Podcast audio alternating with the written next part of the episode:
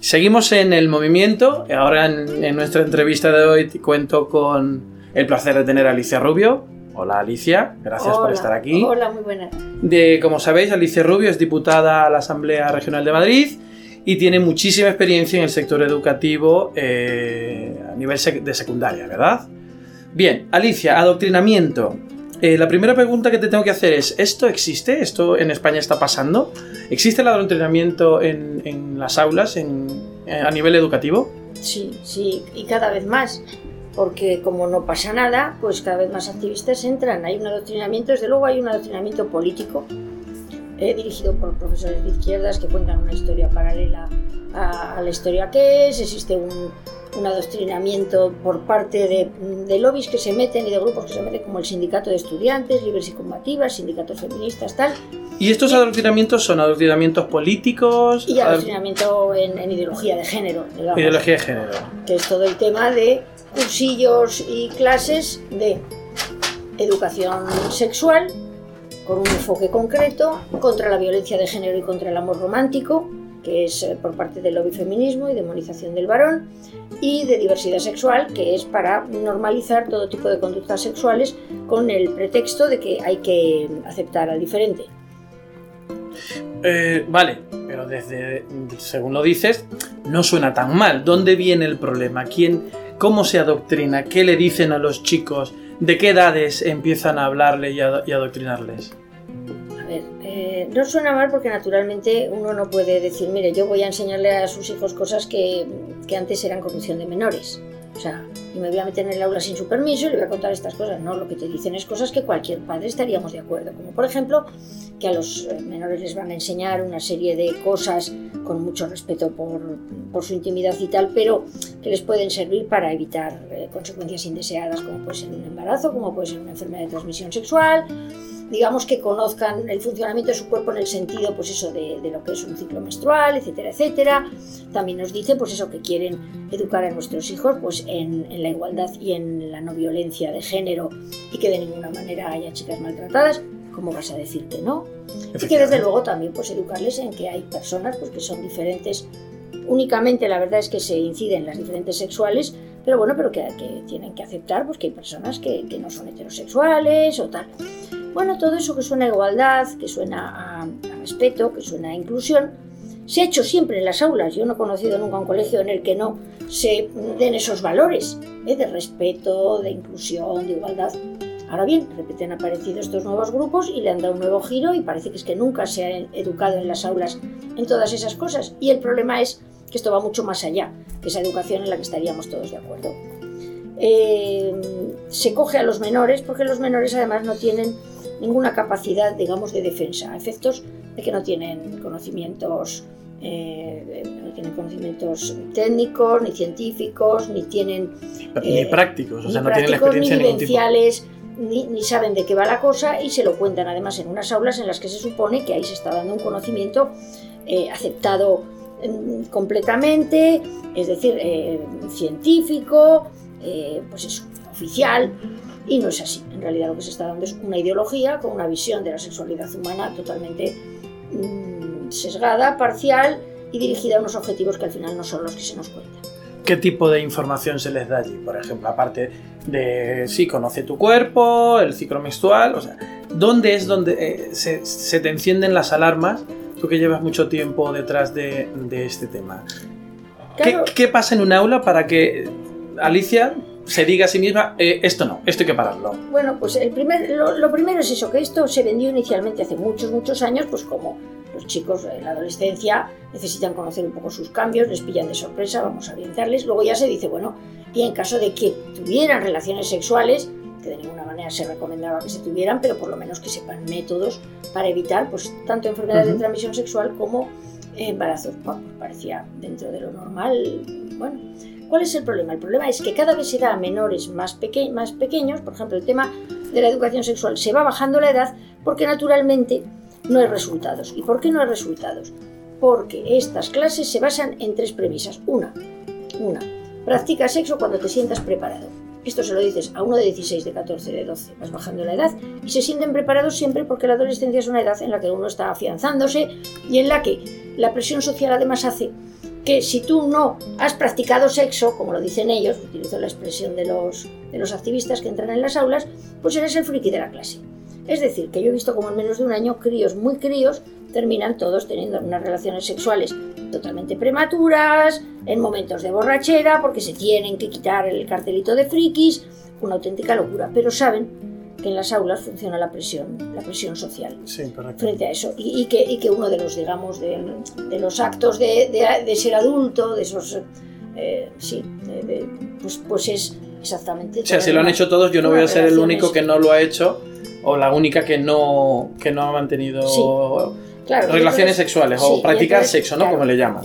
Vale, eso en cuanto al sexo. No, pero espera, la segunda cosa es todo vale si hay consentimiento. Y entonces ahí es cuando eh, tratan de decirte que eso, que bueno, que si hay consentimiento todo es válido, es válido, eh, pues, eh, y además evita el embarazo, por ejemplo, las relaciones homosexuales, el sexo anal, el sexo oral, la masturbación mutua, incluso otras variedades que han sacado ahora especialmente repugnantes y extrañas, todo vale. Todo. Y todo esto sin ningún tipo de filtro de a qué población o qué edad eh, me voy a dirigir para estas charlas. O sea, no es a partir de los 16 o los 17, se lo puedo dar a uno de 12, de 14, de 11, de 10. Claro, es eh, que van bajando la edad, porque claro, esto no funciona, porque la tercera cosa, vamos a terminar, la tercera cosa que les dicen es todo eh, tiene solución. Es decir, que si el preservativo se rompe, el preservativo es la que dicen, lo primero que dicen para evitar enfermedades de transmisión sexual y embarazos. Luego ya, para evitar embarazos, dicen, bueno, pues si el preservativo ha fallado, pues siempre puedes usar la píldora el día después o siempre puedes abortar, con lo cual generan una especie de compensación de riesgos, además en una población como la adolescente que tiene muy poca capacidad de valorar riesgos, es decir, ese, porque tiene en el cerebro todavía información, etcétera. ¿Qué sucede? Que naturalmente, después del detonante que suponen estos cursos, hay un sexo prematuro mm, de muchos de estos adolescentes y naturalmente se meten en los líos que todos nos podemos imaginar. Con lo cual se generan más embarazos, más píldoras del día después, más abortos y más enfermedades de transmisión sexual. De hecho, había un artículo en el 20 minutos que salió que decía, pues eso, las enfermedades del aula. Eh, piojos, gripe, sífilis y gonorrea, efectivamente. O sea, eh, eso yo lo tengo recortado de un periódico del 20 minutos que salía concretamente con, esa, con ese titular. ¿Y qué sucede? Pues que como no funciona, dicen, esto es que hay que hacerlo antes. Hay que, hacerlo, antes. Con lo cual, simplemente empujan a los menores a tener unas relaciones prematuras antes, con lo cual son más inmaduros, con lo cual pasan más tiempo de riesgo por inmadurez en conseguir todas esas cosas. Y al final uno dice aquí que se ha conseguido abrir mercados, abrir mercados, abrir mercados a los famosos servicios sexuales y reproductivos eh, que tienen buen cuidado los activistas en informar dónde se pueden obtener. Anda, Sorpresa. Con una cuña también, muy bien. ¿Y todo esto con qué fin? ¿Es un fin lucrativo? industrial, esto es ingeniería social. Eh, ¿Con qué finalidad hacemos todo eso? Porque no solo es el adoctrinamiento sexual, sino también en el mal llamado diferencia de género o, igual, igualdad de género, ¿no? Tengo entendido, porque tenemos testimonios de, padres que en los colegios de sus hijos los profesores van vestidos de mujeres un día para van con falda y se maquillan y nada para hacer una especie de honor a las mujeres. La pregunta es, eh, nuestros pequeños de 12, de 10, de 9 años, eh, ¿necesitan este tipo de información o necesitan primero cultivarse y luego ya acceder a, a, este tipo de temas? Vamos a ver, esto es ideología. Y además esto, concretamente la educación sexual, afecta muchísimo a tu enfoque futuro, a tu vida futuro, futura y a tu percepción futura de, de tus relaciones humanas. Es decir, eh, saben que es una parte muy sensible de los seres humanos y desde luego tendría en todo caso que estar en manos de los padres, que son los que pueden transmitir a sus hijos la forma en la que ellos han sido, han sido felices. Y si ven que no son capaces, llevarlos ellos sitios donde puedan explicarles lo que ellos consideran que es oportuno para sus hijos. Porque esto, desde luego, muchísimas personas pensamos que no solo no es oportuno, sino que tiene otros objetivos. Entonces, no es en absoluto necesario. Los profesores que se visten de mujeres, aparte de crear estereotipos de género que tanto se quejan las feministas, porque las mujeres no tenemos por qué ir siempre con falda, hacen el mamarracho, no viene a cuento. Esto es ideológico. Si quieren respetar a las mujeres, simplemente que nos dejen ser mujeres. Punto. Ya está, nada más. Y cada una como quiera y ser. Cada una como quiera ser. Y que no nos enfoquen a, lo, a cómo tenemos que ser, etcétera, etcétera. Simplemente, si no es más. ¿Qué pasa si, si no, voces como la tuya, que es crítica, qué pasa si no existiese ningún tipo de crítica hacia este tipo de colectivos, o a este tipo de movimiento, a este tipo de adoctrinamientos? ¿Qué pasaría en un futuro, 10 años vista, qué pasaría con, cuáles serían los resultados de lo que es, del adoctrinamiento que se está haciendo? Vamos a ver, a ver, eh, el adoctrinamiento empezó leve, es decir, iban metiendo cuñas, como no pasaba nada, precisamente ha ido ampliándose hasta que ahora es verdaderamente alarmante lo que cuentan dentro de las aulas. Otra cosa, eso, hay otros dos cursillos que son el de que viene del lobby feminista, que es el contra la violencia de género, que no solo no sirve para no generar violencia de género, sino que es que además, es decir, a las chicas las predisponen contra los chicos como si fueran unos maltratadores genéticos, o sea, y no fueran a hacer otra cosa que maltratar. El amor entregado entre un chico y una chica eh, lo, lo demonizan haciendo creer a las chicas que en realidad es una estrategia del hombre. Hombre, estamos hablando de críos que acaban de llegar a este mundo y que se enamoran como, como, como críos que son, pues eso, por tanto que son unos malvados que solo piensan en maltratar. Y en muchos casos además genera un machismo reactivo porque hay chicos que se sienten tremendamente heridos porque acaban de llegar a este mundo y se les hace y se les nombra maltratadores oficiales y cae sobre ellos el peso de los pecados, los errores y las maldades de todos los hombres habidos y por haber. Desde la escritura, desde las escrituras, efectivamente. Entonces, es absolutamente ridículo. Y luego el tercer tipo de cursillos, que son los de para eh, aceptar al diverso sexual, hay que tener en cuenta que además de que en los cursos de educación sexual, que lo suelen dar además colectivos LGTBI, como COGAN, por ejemplo, eh, en los que ya se les da prácticas homosexuales, y se les normaliza, ahí lo que se les dice es que hay que normalizar esto, que un chico o una chica homosexual, pues que está normal como cualquiera, eso no lo dudamos, y que muchas veces, pues que la mejor manera de entender, primero, si no eres tú homosexual, que a lo mejor eres y no lo sabes, y de entender que es una práctica normal, pues también es practicarlo, no pasa nada, y además así se normaliza. Eso es lo que se dice en esos cursos. O sea, es algo así como, hombre, pues mira, el que lleva gafas de culo de vaso, pues es una persona normal, no le, no le, hagas bullying porque es normal y lo mejor que puedes hacer es ponerte unas gafas de culo de vaso. Así te, así te estropees, la, así te los ojos. Y así ves, o sea, vamos a ver qué es esto. O a lo mejor ponte gafas de, de, culo de vaso porque a lo mejor no has descubierto que eres miope, miope severo. A ver, todo esto, todo esto es, o sea, es decir, comparado, cuando se compara con otras cosas se ve que es que es absolutamente irracional. Correcto, sí. Y, y, y todo esto es absolutamente innecesario. Y se ha llegado a un punto en el que ya se está viendo muchísimo eh, que, que no respetan la intimidad de los alumnos, que se están metiendo en su vida, en su vida afectiva y, sexual. Que están convulsos en, esos, en, esas edades. Que están dirigiendo a muchos alumnos a cosas que no son o no pensaban ser o no pensaban hacer o no habían pensado en la vida eh, eh, probar y que aquí pues, pues hay otros objetivos diferentes, entre otros precisamente normalizar eh, una opción sexual, porque además claro, cuando en muchos casos te dicen que puedes ser lesbiana también si quieres luchar contra el heteropatriarcado. O sea, podemos llegar hasta un punto inclusive de que si yo no intento, yo como chico, no, no tengo una relación con otro chico, pues no soy normal, porque no lo he intentado, no lo he probado, porque me lo puedo cuestionar. Y digo, bueno, a lo mejor tengo que probarlo para ver si soy. Como me, me dicen, ¿no? Que, que lo intente o que pruebe hacerlo. Hombre, claro, claro, tú a ti te lo dicen y claro, dices, mira, yo no, pues, o sí o no, pero vamos, pero un crío, un crío de 15 años, al que le están todo lo que diciendo, que no has probado y entonces no sabes si eres, porque si no lo has probado no sabes si eres. Bueno, no, es que yo estoy seguro que no, que vas a estar seguro, esas cosas... Ah, bueno, pues es que uno coge y, tiene que decir, pues mira, yo, yo no he probado la mierda, ¿verdad? pero me hago una idea bastante clara y no es por comparar esas relaciones con... Sí, sí, vamos, vamos, yo no he probado, ¿qué voy a decir? No he probado la gasolina, pero me hago una idea bastante, bastante clara de a qué tiene que saber. Entonces tampoco es necesario probar determinadas cosas para saber si uno realmente tiene digamos, eh, esa, esa, Partiendo de la base que si, ¿no? me llama la atención probarlo, ¿por qué me empujas? O, me invitas. Y si, y si, soy el único que no lo prueba o no lo prueba, soy un bicho raro según tu, tu, testimonio o tu, teoría en este caso. Claro, pero hay que entender además que cuando en estos cursillos utilizan técnicas que no son propiamente obligar. Pero claro, un adolescente al que le ridiculiza en medio de la clase y dice, no, no, yo es que soy otro. ¿Por qué lo sabes? ¿Lo has probado? No, no, no, no lo he probado. Pues entonces no lo puedes saber, acaba sintiéndose bastante ridículo. Yo recuerdo, por ejemplo, el caso eh, el caso de los abrazos. Era un juego para demostrar que tenemos prejuicios, ¿no? Entonces hacían abrazar y, a los chicos y a las chicas. ¿Qué pasaba? Que las chicas nos abrazamos como más, más abrazo y los chicos lo que suelen hacer es acercarse algo menos y darse palmaditas. Y una palmadita en la espalda. Palmaditas. Entonces empezaron a ridiculizar, eh, dijeron que había que dejar de hacer las palmaditas, y empezaron a ridiculizar a los de las palmaditas.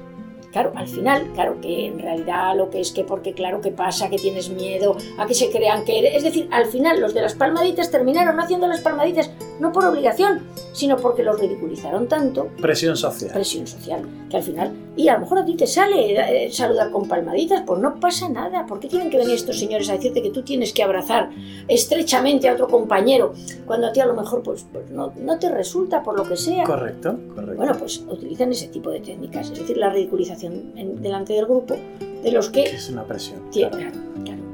Y bien, eh, a día de hoy, voces críticas en contra de esta, de esta situación o este fenómeno a día de hoy existen desde el punto de vista institucional, desde el punto de vista de organización civil.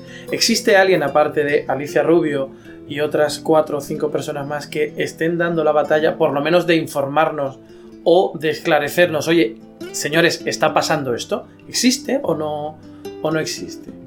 No, porque los poderes públicos niegan esto. Lo niegan incluso los de derecha, lo niega incluso Díaz Ayuso, que niega que haya adoctrinamiento en las aulas, pese a que yo he estado dentro del aula y lo he visto. Claro. Y yo lo he manifestado y entonces yo me acuerdo que otra diputada me dijo, pues si lo has visto tenías que denunciarlo. Y digo, ¿dónde? ¿De qué manera? Precisamente. Saqué un libro para denunciarlo y, bueno, vamos, y, por poco me cortan las orejas. O sea, y, he venido aquí y lo estoy denunciando. Y tú me dices que lo denuncie estoy denunciando en la, propia asamblea y me dices que lo denuncie, ¿dónde lo denuncio? Porque además los padres se encuentran con que si lo denuncian al director tienen problemas. Porque los directores además tampoco saben dónde dirigirse.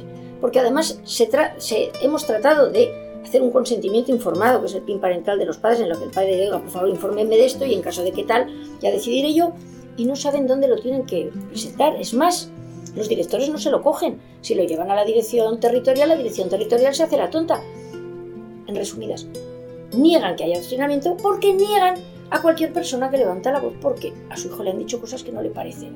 Claro, fíjese, eh, has, nombrado a la recién ganadora de las elecciones, Díaz Ayuso, que es del, Partido Popular. El anterior a ella también estaba el Partido Popular y creo que se aprobó una ley, la ley de Cifuentes, si, si mal no, no, recuerdo, que iba encaminado un poco esto, el tema de género, que no se cuestionara y que no existiesen métodos científicos para si una persona simplemente puede cambiar de, un, sexo a otro simplemente con manifestarlo. Estamos hablando del PP, que es derecha, en principio, pero bueno, ahora es centro derecha o, así se cataloga, pero que niegan la mayor, sino que no la niegan, que también la, promueven, la, incentivan. Puedo entender que es así, pues claro, estáis aquí en la asamblea, os, conocéis todos y... Eh, Mm, que, una voz tan crítica como la tuya, incluso escribiendo libros, los propios compañeros de, asamblea te nieguen esto, pues es un poco preocupante, o, por lo menos desconsolador, en mi opinión. Bueno, es que juegan, vamos a ver, las leyes eh, LGTBI que, sacó en 2016 la, el Partido Popular, sacó la Asamblea de Madrid, desde luego en el capítulo educativo lo tienen clarísimo. Desde infantil hasta el final incluso de la universidad, pero desde luego desde infantil hasta toda la enseñanza obligatoria, etcétera, los niños tienen que aprender la realidad lésbico, gay, bisexual y transexual. Lo digo textual. Cuando yo dije que qué pertinencia había, hice una serie de preguntas, a mí lo que se me contestó es que era para que aprendieran igualdad y respeto. Y digo, bueno, ¿por qué no ponen ustedes igualdad y respeto?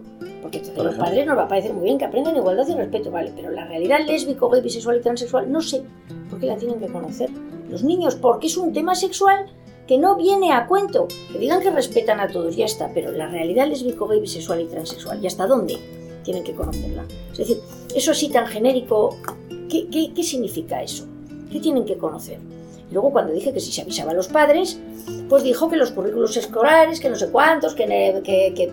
Vamos a ver, si a mi hijo le van a hablar de la realidad lésbico, gay, bisexual y transexual, yo creo que deberían avisarme, como también me avisan si van a cruzar la calle para llevarle al mercado a, conocer la frutería. Exactamente. Efectivamente. Exactamente. Entonces, claro, lo quieren meter en los currículos y, lo, quieren decir que es normal conocer la realidad lésbico, gay, bisexual y transexual. Hay un montón de realidades.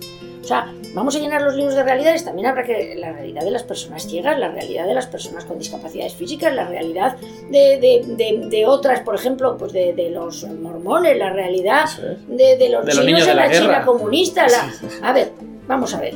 Eh, ¿qué, tomadura de pelo es esta? Es decir, eh, ¿cómo, quieren hacernos a nosotros eh, tragar con ruedas de molino?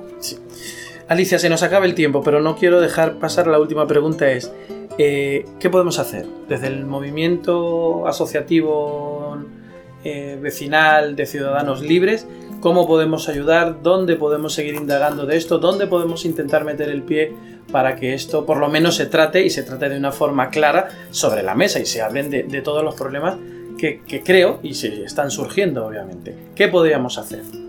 Lo primero, desde luego, es una defensa interna, es decir, hablar mucho con nuestros hijos, darles nuestra visión de las cosas, darles herramientas para cuando vayan a adoctrinarlos, que lo detesten, y hablar mucho porque además el crío te contará, mamá, me han contado esto, me han contado lo otro. Si no hablas con tus hijos no te vas a enterar. Un día te vas a encontrar con que tu hijo dice que es que él siempre ha sido chica o las cosas más peregrinas que le han podido enseñar. Entonces, hablar mucho con, los hijos, de verdad, y darles herramientas para luchar contra esto y que entiendan cuando les están adoctrinando con qué intención y qué les están contando. Segunda cosa, meterse en las AMPAs. La mejor manera de dar guerra en los colegios y que esto se controle es dentro de las AMPAs. Hay que entrar en las AMPAs. La gente que no estemos de acuerdo con esto no podemos creer que nos están eh, la que el AMPA, que normalmente son AMPAs dirigidas por gente de ultraizquierda, a la que estas cosas le parecen muy bien, y a mí me parece muy bien que hagan con sus hijos eh, pues la educación que quieran, si le parece que con eso van a ser más felices, pero que no nos intenten imponer a otros que no pensamos lo mismo su visión de la vida. Meterse en las AMPAs, meterse en los, digamos, ir a los plenos del ayuntamiento, sacar de la zona de confort a los políticos, a los que se pille con esto. Por ejemplo, la alcaldesa de Getafe sacó unas guías, mm, sacado unas guías, no sé por qué un ayuntamiento se mete a sacar unas guías que son verdaderamente mm, discutibles, ¿eh? más para chicas, para despatriarcar, eh, en fin, creo que ya se, ya se ha hablado sobre esto, de que para despatriarcar resulta que tienes que apagar la tele y encender tu clítoris y bobadas y cosas que, que, parecen absolutamente inaceptables para decir a unas menores, salvo que, oye, con permiso de los padres, o yo qué sé, pero vamos, yo no sé esta alcaldesa quién se cree que es. Bueno, pues sacarle de la zona de confort y decir, señora alcaldesa, lo que usted está haciendo es inaceptable, porque es muy cómodo ¿eh?